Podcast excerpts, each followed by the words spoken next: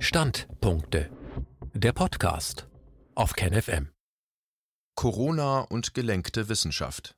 Wie interessengeleitete Wissenschaft die Welt in einen Abgrund stürzt.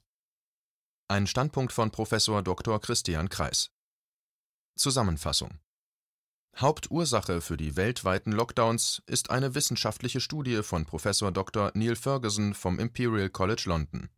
Die auf einem mathematischen epidemiologischen Modell aufbauende, nicht peer-reviewte wissenschaftliche Veröffentlichung prognostizierte weltweit horrende Infektions- und Todeszahlen für den Fall, dass keine monatelangen drastischen Lockdown-Maßnahmen ergriffen würden, bis ein Impfstoff vorhanden sei.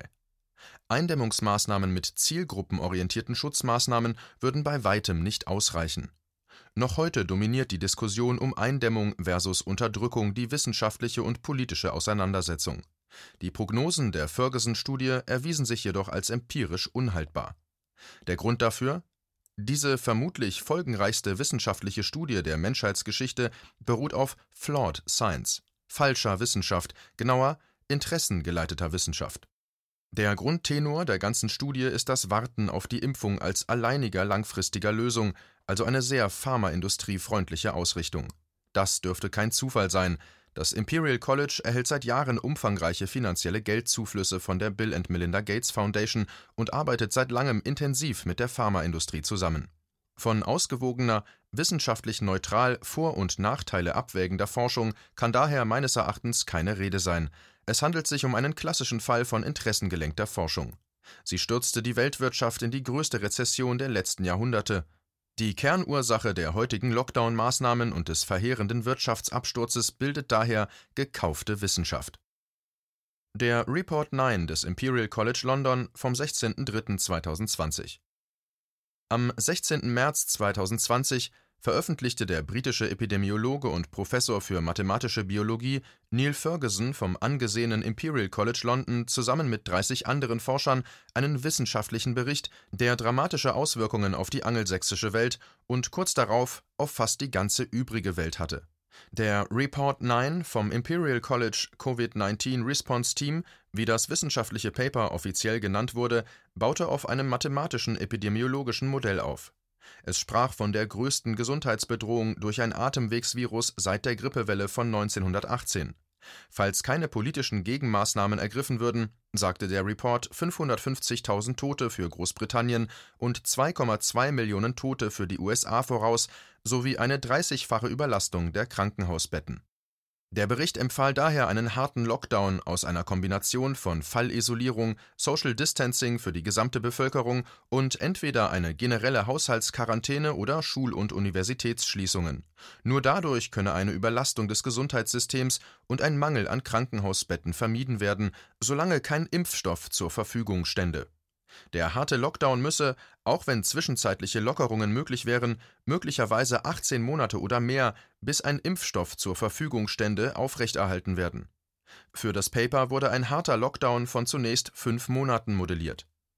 Der Report 9 diskutierte auch eine mildere Strategie der Eindämmung statt eines harten Lockdowns, bei der nur Fallisolierungen, Quarantäne und Social Distancing für die hauptsächlich gefährdete Zielgruppe der über 70-Jährigen eingeführt würden die Anwendung dieser milderen, zielgruppenspezifischen Strategie würde aber lediglich zu einer Halbierung der Anzahl der Toten, also 275.000 Toten in Großbritannien und 1,1 Millionen in den USA, sowie zu einer achtfachen Überbelegung der Krankenhausbetten führen.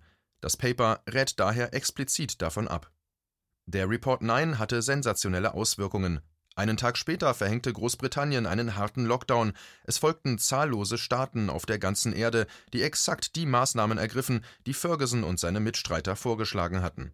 Beispielsweise wurden in 150 Ländern Schulschließungen durchgeführt, die allein bis Ende Mai 1,2 Milliarden Schulkinder, etwa 70 Prozent aller Schulkinder weltweit, betrafen. Es dürfte das folgenreichste wissenschaftliche Paper aller Zeiten gewesen sein. Neil Ferguson wurde in der britischen Presse daraufhin als Professor Lockdown betitelt. Noch heute basieren fast alle Lockdown-Maßnahmen weltweit sowie die Begründungen dafür im Kern auf der Argumentation dieser Veröffentlichung.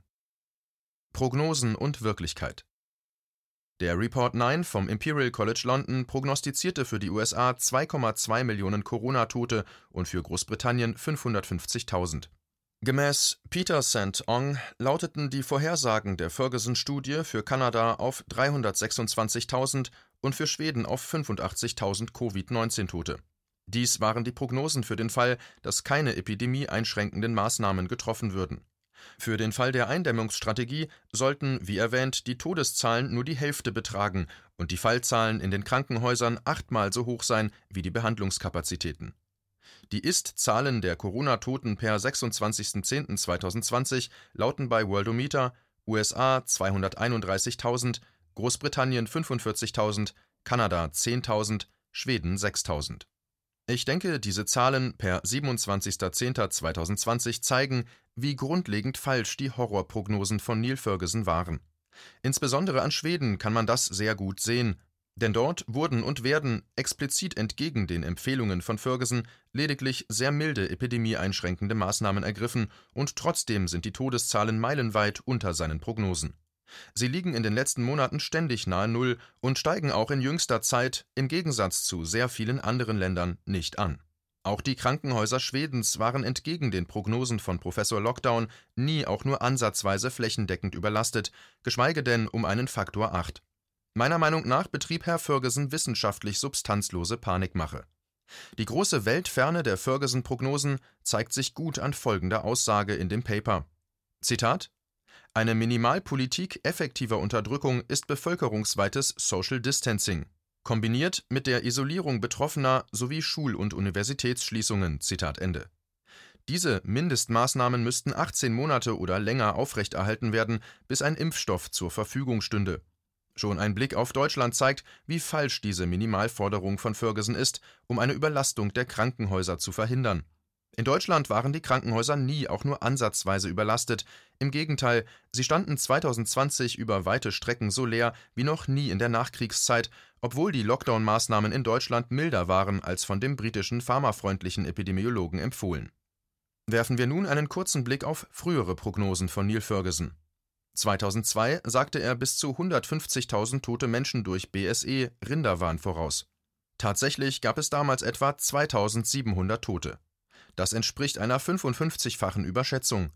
Bei der Schweinegrippe 2009 prognostizierte er 65.000 Tote für Großbritannien, tatsächlich kam es zu 457. Das entspricht einer Fehlschätzung um den Faktor 142. Und bei der Vogelgrippe sagte er 2005 200 Millionen Tote weltweit voraus, es kam aber nur zu 455. Eine Fehlschätzung um den Faktor 439.000. Der Wissenschaftler scheint keine glückliche Hand bei Vorhersagen zu haben. Im Übrigen gibt es Hinweise darauf, dass Ferguson selbst seine Aussagen nicht allzu ernst genommen haben könnte. Denn er traf sich Anfang Mai mit seiner verheirateten Geliebten, als er die Öffentlichkeit über die Notwendigkeit strenger sozialer Distanzierung belehrte. Die britische Boulevardzeitung The Sun titelte daher am 5. Mai 2020 auf der Frontpage suffisant Professor Lockdown broke Lockdown to get his trousers down. Einen Tag später lautete die Überschrift in der Sun Locked out. Professor Neil Ferguson resigns as government coronavirus scientist after breaking lockdown rules to meet his married lover. Ferguson musste wegen dieses Skandals seinen Posten als Corona-Wissenschaftler für die britische Regierung verlassen. Warum wird ein Wissenschaftler mit einem derart schlechten Track Record zur wissenschaftlichen Schlüsselfigur bei der Corona-Bekämpfung ernannt? Wie kam es dazu, dass genau er die größtmögliche mediale Aufmerksamkeit erfährt, während andere renommierte Wissenschaftler mit weit weniger unzutreffenden Aussagen kein Gehör in der Öffentlichkeit fanden oder gar diffamiert wurden? Was steckt dahinter? Eine Konstante, die sich durch das gesamte Ferguson Paper zieht, ist der häufig wiederholte Hinweis auf die Notwendigkeit einer Impfung. Ohne Impfung keine Chance auf Normalität. Wie kommt das? Im Jahr 2020 erhielt das Imperial College London über 79 Millionen Dollar von der impfbefürwortenden Bill and Melinda Gates Foundation, seit 2010 insgesamt knapp 190 Millionen Dollar. Auch die Arbeit von Ferguson ist offenbar direkt von der Gates Foundation mitfinanziert. Das Imperial College arbeitet eng mit der Pharmaindustrie zusammen. Ein paar wenige Beispiele. 2015 wurde ein gemeinsames Labor mit GlaxoSmithKline gegründet. Am Imperial College werden regelmäßig Reden von hochkarätigen Pharmavertretern gehalten, so 2019 von Shuli Porkes, Deputy Chief Scientific Officer des Verbandes der britischen Pharmaindustrie, oder von Mark Toms, dem Chief Scientific Officer von Novartis Pharmaceuticals UK, 2018 von Tony Wood, Senior Vice President von GlaxoSmithKline. Er hielt den Eröffnungsvortrag der jährlichen Konferenz des hauseigenen Institute for Molecular Science and Engineering und so weiter.